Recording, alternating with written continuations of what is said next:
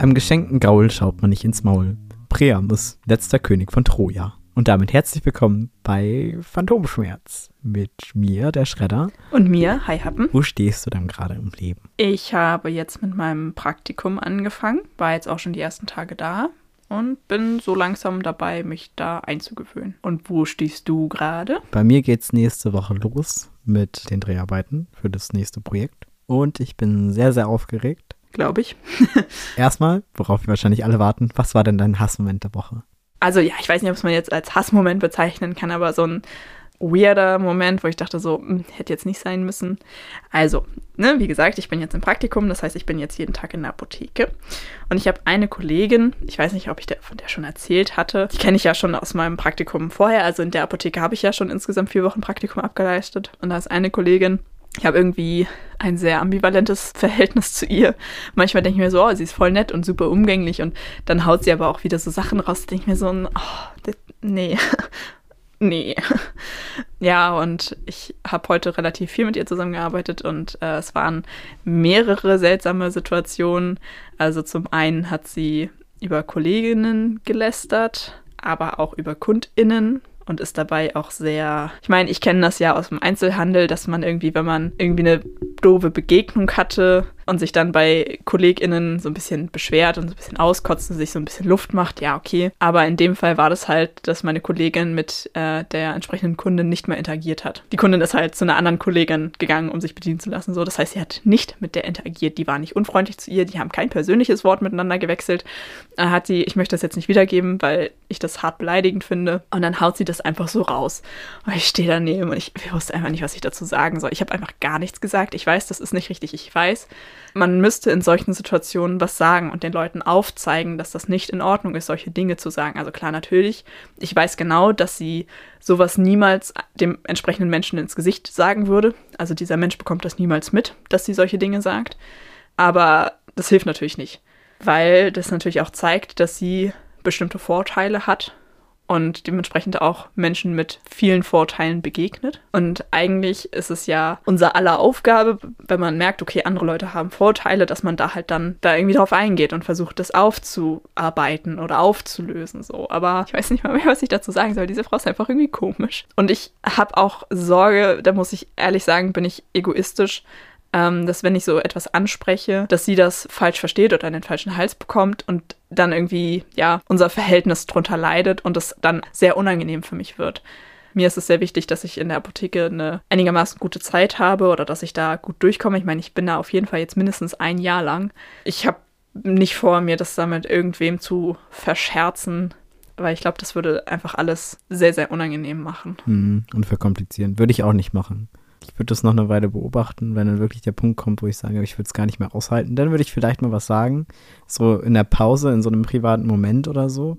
Ja, wie gesagt, also jetzt momentan am Anfang sowieso nicht, ähm, zumal ich auch noch nicht das Gefühl habe, dass ich sie gut genug einschätzen kann, als dass ich dann auch auf eine Reaktion gut eingehen könnte. Ich werde es auf jeden Fall im Hinterkopf behalten. Die Situation an sich war halt super unangenehm, weil ja, mir ist echt, mir ist die Spucke weggeblieben. Ich so, oh mein Gott, wie kann man, wie kann man so über andere Menschen reden? Ich, ich kenne das ja, dass man irgendwie irgendwen Blödes hatte, irgendwer war unfreundlich zu dir, ohne Grund oder so, und dass man das dann halt irgendwem erzählt, um sich so ein bisschen Luft zu machen, finde ich in Ordnung so. Und dann wissen ja auch alle, okay, das ist jetzt gerade einfach eine emotional geladene Situation, das muss einmal kurz raus und dann ist das auch gut und dann redet man da auch nicht mehr drüber. Aber ja, so völlig, ich sag mal so völlig ohne Grund einfach nur, wenn man die Leute gesehen hat, finde ich irgendwie schwierig. Was ist denn dein Hassmoment der Woche? Mein Hassmoment der Woche ist eigentlich im Grunde, dass ich aufgeregt bin und ich habe jetzt einfach schon Albträume davor. Oh nein. Weil das ist ein Riesending. Man kommt wieder an ein Set mit super vielen Leuten und es geht um total viel und man macht, das ist jetzt, wie gesagt, man hat nicht mehr den Welpenschutz. Man muss einen guten Eindruck machen und es sind schon so Kleinigkeiten wie, dass man sich, ich musste mich jetzt halt bei meinem Tonmeister melden und der ist halt super gestresst und es war mir super unangenehm, weil ich den dachte, jetzt stresse ich ihn noch mehr. Aber es wäre auch unhöflich, sich nicht zu melden. Oh. Und ist die ganze Zeit so in so einem Grundstress und ja, ich bin irgendwie mega nervös. Weil man halt wieder so, so gar keinen kennt. Andererseits ist das natürlich auch eine Chance. Und man kann dann auch überlegen, wie man sich präsentiert. Ich weiß gar nicht, soll man denn viel über sich erzählen oder soll man lieber nichts erzählen? Soll man lieber so tun, als hätte man total viel Ahnung oder lieber so tun, als hätte man gar keine Ahnung oder irgendwas in der Mitte? Ich bin einfach in so sozialen Dingen einfach mega schlecht. Oh, ich weiß nicht, kennst du das, wenn man irgendwo so neu in eine Gruppe kommt und man sich so am Anfang vornimmt, oh, ich werde gar nicht viel erzählen, dann bin ich so die mysteriöse Neue. Und dann am Ende des Abends stellt man fest, man hat einfach viel zu viel über sich selbst erzählt, als dass man noch mysteriös wäre. Davor habe ich am meisten Angst, weil ich bin einfach auch jemand, also entweder bin ich extra, also in so Situationen habe ich festgestellt, so extrem schüchtern und kriege gar kein Wort raus, oder ich rede viel zu viel. Ja. Ich kann halt, wie gesagt, mein Team auch noch nicht einschätzen, wie die so draus sind. Und es gibt zum Beispiel auch keine Warm-up-Veranstaltungen. Also erstmal die Sicherheitseinweisung ist tatsächlich am Freitag um 14 Uhr dann, wenn unsere Folge rauskommt. Uh. Und gerade mal, wer da arbeiten muss und keine Zeit hat und das ist auch noch über Zoom. Das heißt, ich könnte mich vielleicht dazu schalten, aber dann wäre das so bei der Arbeit und das wäre auch komisch. Das geht auch nicht, weil wir haben da eine Aufzeichnung. Also das, das kann ich nicht machen. Ich könnte mich halt irgendwie versuchen einzuloggen und keine Kamera anzumachen, aber wenn ich angesprochen werde, wäre halt kacke. Wie bei uns einmal im Online-Unterricht, Lehrerin spricht einen Mitschüler von mir an, keine Antwort und dann irgendwann kommt so von irgendwem anders. Ich glaube, der macht sich einen Toast. oh, das war so witzig. Schön, dass du dich da auch noch dran erinnerst. Na klar. ja, okay. Aber nochmal, um auch was Positives zu sagen. Ich war am Wochenende bei meinen Eltern, um ein bisschen Ratschläge zu geben für Transmenschen, wie ist das nach Hause zu kommen. Nach Hause kommen kann als Transperson schon so ein bisschen komisch sein. Wenn ich hier in Berlin bin, hier kennt mich halt jeder so, also es nennt sich sogenanntes Stealth-Leben unter dem neuen Namen, mit dem neuen Pronomen. Die Leute kennen ihn halt hier nur so. Hier hat nicht so wirklich jemand ein Bild, wie man vor der Transition war oder wer man war. Aber wenn man nach Hause kommt, sind da ja Menschen, wie also in meinem Fall, die 20, 21 Jahre ein anderes Pronomen und einen anderen Namen benutzt haben. Ich habe gemerkt, jetzt bei dem Besuch bei meinen Eltern, dass ich mich nicht mehr so extrem dafür schäme. Also ich komme damit besser klar, dass die wissen, wer ich früher war. Ist das zu verwirrt, das zu erklären?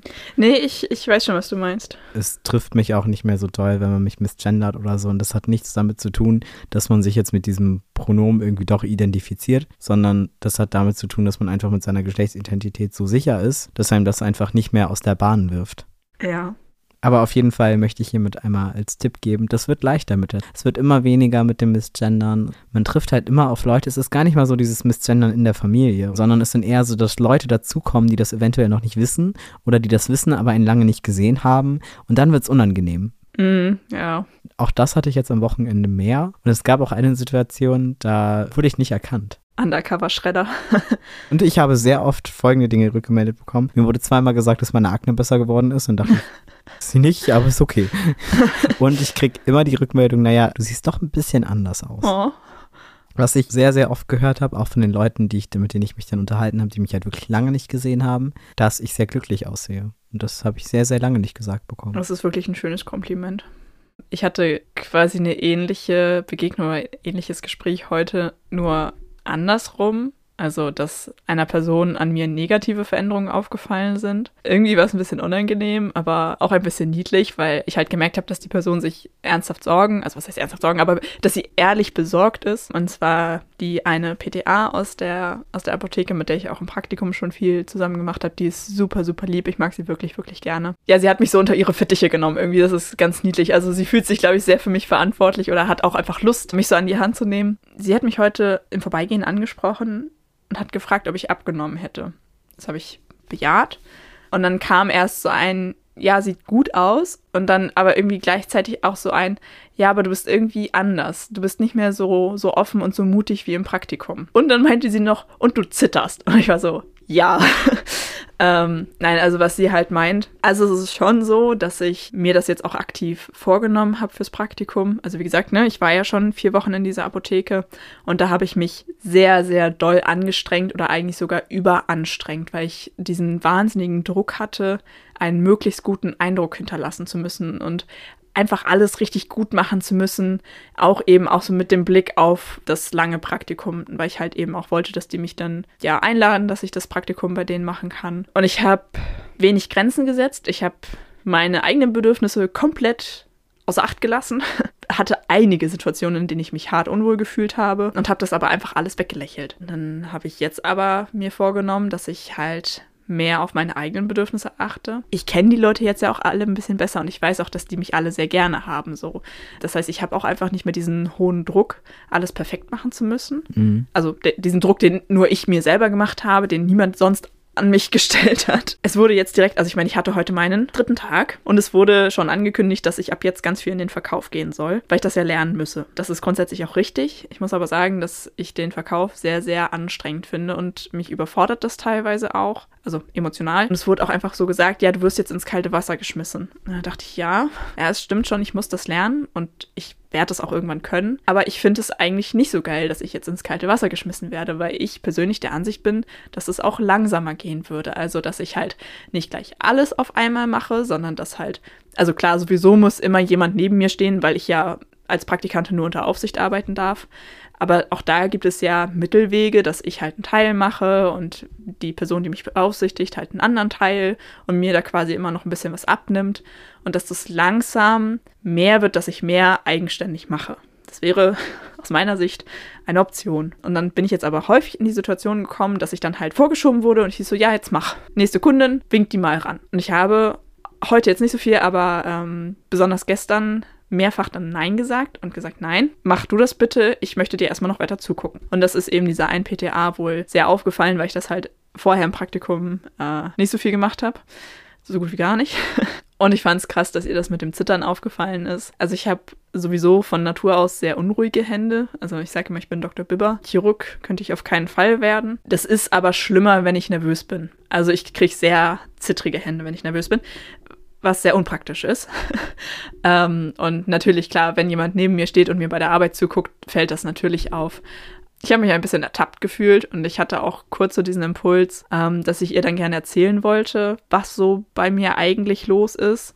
Also in der Apotheke weiß eigentlich niemand so von meiner, ich sag, ich nenne es jetzt mal Backstory. Und ich habe auch noch niemandem den Grund erzählt, warum ich mein Praktikum in Teilzeit mache. Und ich hatte irgendwie ganz kurz so diesen Impuls, dass ich dachte, okay, das wäre irgendwie eine gute Gelegenheit oder ein guter Einstieg ins Thema, um mir das einfach zu erzählen, weil ich das irgendwo auch fair finden würde. Und weil ich das Gefühl habe, dass es das für mich auch ein bisschen leichter machen würde, wenn ich weiß, okay, die andere Person weiß Bescheid. Das habe ich ja auch in der Schule erlebt und auch bei der Arbeit, dass ich persönlich ein bisschen entspannter bin, wenn ich weiß, dass die andere Person ein bisschen sensibilisiert ist. Der Haupteffekt entsteht eigentlich dadurch, dass ich mir dann selber Druck nehme, weil ich weiß, okay, ich muss jetzt nicht mehr so krass maskieren. Ich kann auch mal dann sagen, nee, geht gerade nicht. War dann aber in dem Moment halt ein bisschen doof, weil ich eigentlich auch gerade auf dem Weg woanders hin war und es war halt echt so im Vorbeigehen und ich hatte einfach keine Zeit, dann mit ihr zu reden. Ja, war irgendwie, ich nenne nicht schön, aber irgendwie ein gutes Gefühl, dass ihr das auffällt und dass sie es auch anspricht aber gleichzeitig natürlich einfach eine, eine, unangenehme Situation, in der man nicht weiß, was man sagen soll. So. Ja, und dann ist mir natürlich allgemein die Frage gekommen, wie ich in der Apotheke mit dem ganzen Thema umgehen möchte. Weil ja, gerade in der Schule und wie gesagt auch bei meinem anderen Job habe ich ja sehr positive Erfahrungen damit gemacht, einfach offen und ehrlich zu sagen, was los ist.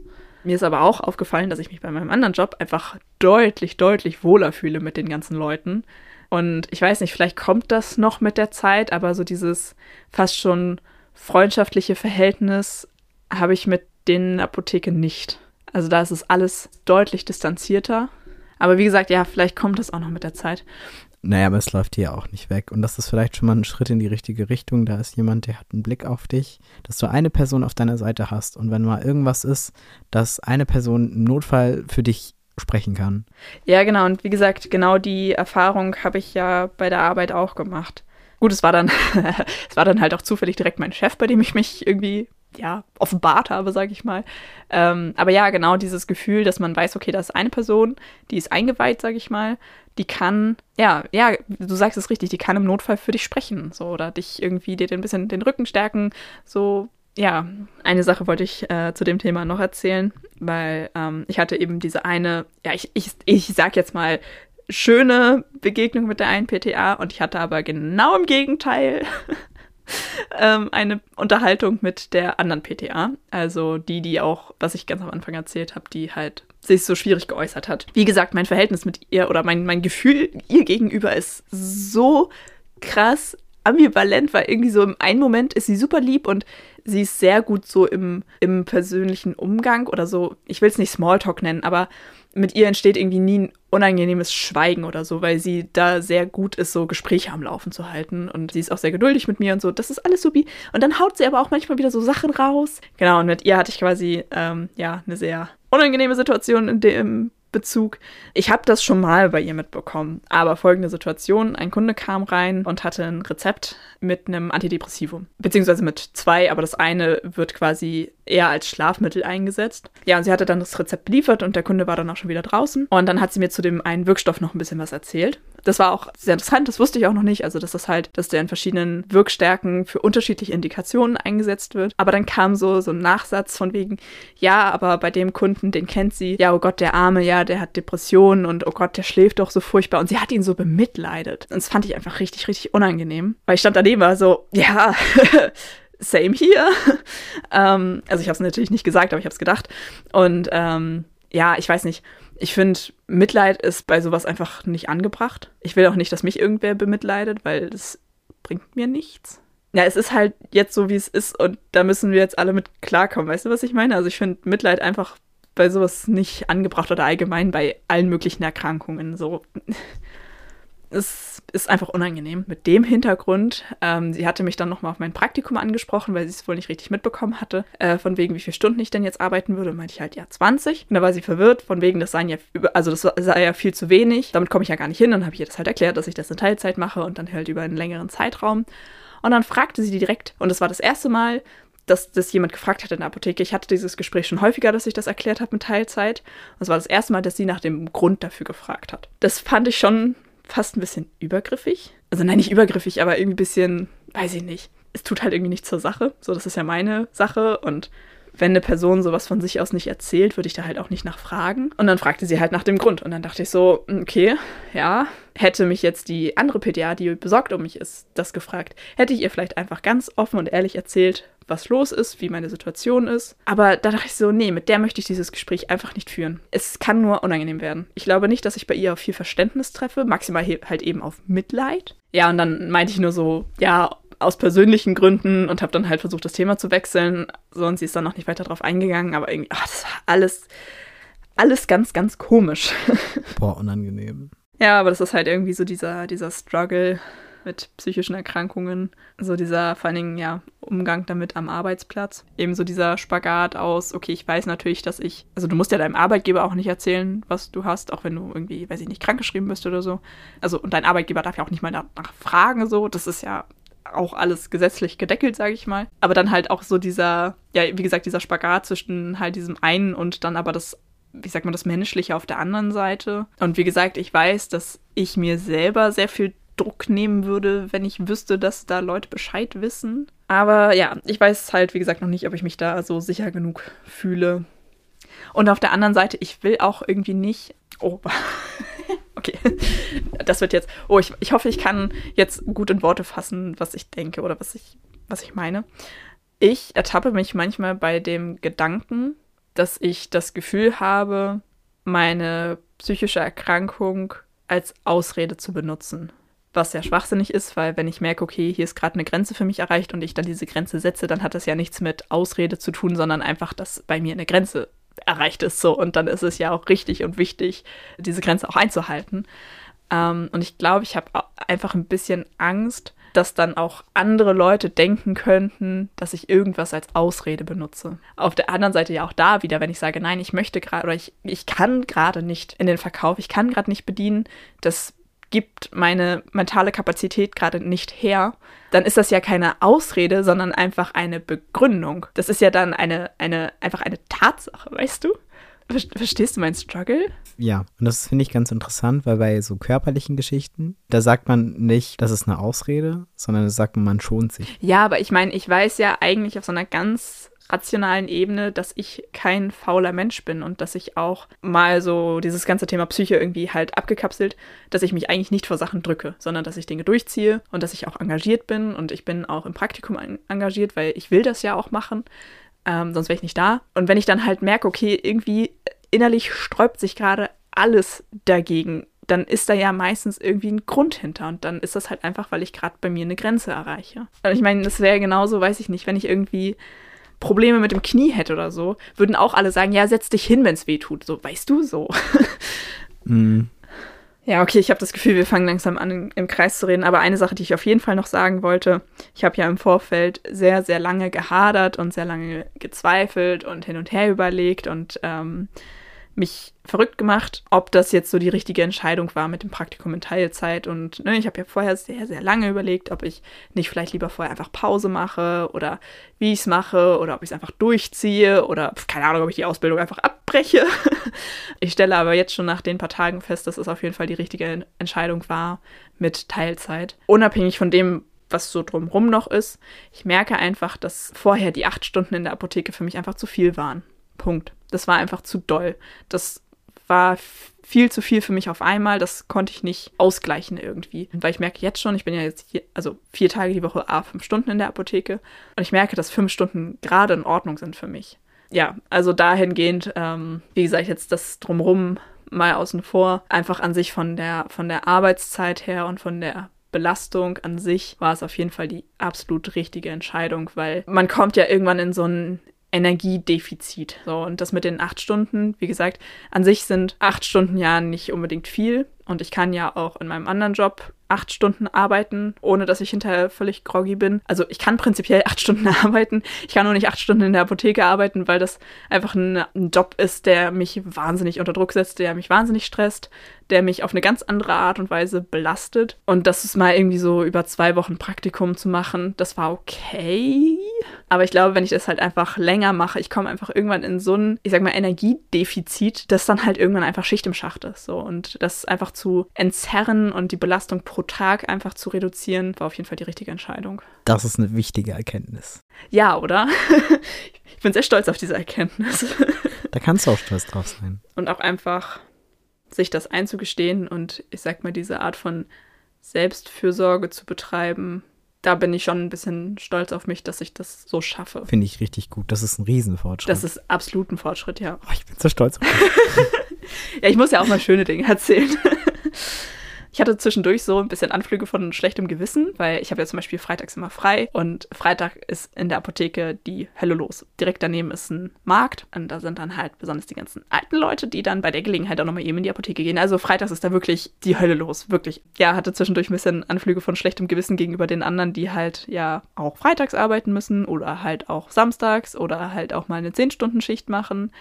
Und dann habe ich so gedacht, naja, aber ich werde halt auch meinen Stunden entsprechend bezahlt. Also ich bekomme auch einfach deutlich weniger Geld so. Und auch jetzt allgemein aus, aus Praktikum bezogen, ich leiste ja genauso viele Stunden ab wie alle anderen auch, nur halt über den längeren Zeitraum. Es ist ja jetzt nicht, dass ich irgendwie, das ja gerechtfertigt so. Und ich, wie gesagt, ich bekomme ja auch einfach weniger Geld, weil ich halt nur die Hälfte der Stunden mache und sowieso. Aber das ist ja bei vielen Ausbildungsberufen ein Problem die Ausbildungsvergütung ist halt auch einfach ein Witz. Also das ist unverschämt wenig Geld dafür, dass gerade in der PTA-Ausbildung du ja mehr oder weniger fertig ausgelernt ins Praktikum gehst. Also ich, habe ja jetzt alles an Theorie gelernt, was es gibt so. Ich war jetzt zwei Jahre in der Schule und muss halt das jetzt nur noch lernen, in die Praxis umzusetzen, aber an sich. Und ich darf ja in der Apotheke auch schon relativ normal arbeiten. Und dafür ist, finde ich, die Ausbildungsvergütung echt mau. Dementsprechend muss ich da eigentlich überhaupt kein schlechtes Gewissen haben und mich auch überhaupt nicht rechtfertigen. Ja, aber um einmal meinen äh, positiven Bericht abzuschließen, wie gesagt, ich war jetzt erst ähm, drei Tage insgesamt da, aber es waren schon drei sehr gute Tage. Ich wurde allgemein super lieb begrüßt, alle haben sich gefreut, mich wiederzusehen. Ja, also ich hatte allgemein einen sehr guten Start ins Praktikum. Das hast du auch verdient. Also drückt mir alle die Daumen, dass das so weitergeht, bitte. alle Daumen sind gedrückt, derzeit zwei. Und was mir aufgefallen ist, ich habe jetzt ja wieder mehr Freizeit, weil ich nicht mehr lernen muss. Und das ist so absurd. Ich weiß nicht, was ich mit meiner Zeit anfangen soll. Es ist so erbärmlich. weil ich komme nach Hause und habe dann ja einfach nichts mehr zu tun. So wie das halt ist, wenn man arbeitet. Ich bin ja vom Abitur direkt in die Ausbildung. Also ich habe bis jetzt konstant immer nebenbei irgendwie lernen müssen. So. Und dieses Gefühl von, ich habe jetzt wirklich Feierabend und ich muss jetzt nichts mehr machen. Ich muss einfach nur morgen früh wieder zur Arbeit gehen. Und bis dahin habe ich Freizeit. Das hatte ich so halt irgendwie noch nicht. Oder zumindest nicht so in so einer endgültigen Art und Weise. Und dann sitze ich ja halt irgendwie zu Hause nicht mehr so, ja, pff, Wohnung ist geputzt, was mache ich denn jetzt so? Also ich kann mein Bad noch ein zweites Mal putzen. Fühlt sich so falsch an. Ja, es fühlt sich falsch an. Ich habe, glaube ich, immer noch so dieses, ja, ich glaube, mir fehlt einfach noch diese, diese Ruhe dafür. Weil ich glaube, ich bin einfach noch super doll in diesem Modus. Ich muss ja irgendwann noch wieder lernen, deswegen kann ich jetzt nicht irgendwie eine größere Aufgabe anfangen, weil ich habe ja jetzt nur ganz kurz Zeit und dann muss ich wieder was machen. Und ich glaube, diese, diese Ruhe fehlt mir einfach noch ein bisschen. Dass ich sage, okay, ich habe halt jetzt den ganzen restlichen Abend Zeit. Ich muss nicht noch irgendwas machen. Ich kann halt mich jetzt auch, weiß ich nicht, hinsetzen und puzzeln oder so. Feierabend ist einfach Feierabend dann, ne? Ja. Was ist denn deine Dauerschleife der Woche? Meine Dauerschleife der Woche ist ähm, Welcome to Horrorwood von Ice Nine Kills. Meine Dauerschleife ist Unearthly Loose Palace von Gehara. Es tut mir leid, dass ich, ich habe das Gefühl, ich habe in dieser Folge unfassbar viel einfach von mir erzählt. Es tut mir leid. Das war so eine richtige Oversharing-Folge diesmal. ja, voll. Fand ich aber gut, das ist sehr äh, psychoedukativ oder so. Irgendjemand hat da bestimmt was von. Ich wollte gerade sagen, das ist ja immer so meine Traumvorstellung, dass ich hier so Dinge erzähle von mir und irgendwer kann dann dazu relaten und fühlt sich dann vielleicht irgendwie so ein kleines bisschen besser und keine Ahnung, ob das. Und wenn es nur eine Person gibt, die sich dadurch ein minimales bisschen besser fühlt oder verstandener fühlt, dann haben wir unser Ziel erreicht. Ja, genau. Für alle anderen tut es mir natürlich sehr doll leid. Manchmal hilft es auch, die Dinge einfach auszusprechen. So ein Podcast ist ein guter Rahmen dafür. Wer uns nicht unterhaltsam findet, muss uns ja auch nicht hören. Das ist ja das Schöne am Kapitalismus. Okay, gut. Ich würde sagen, wir tauchen ab. Und bis zum nächsten Mal bei Phantomschmerz. Tschüss. Tschüss.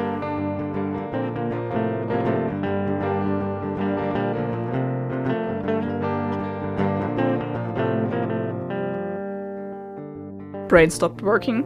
Ähm, Bei Phantomschmerz. Mit mir, der Schredder. und mir, Hi Happen. Ja, wo stehst du denn gerade im Leben? Oh Gott, das ist gar nicht so einfach. Ich kann nicht immer so lachen. Ich muss nicht zusammen. Wo stehst du dann gerade im Leben?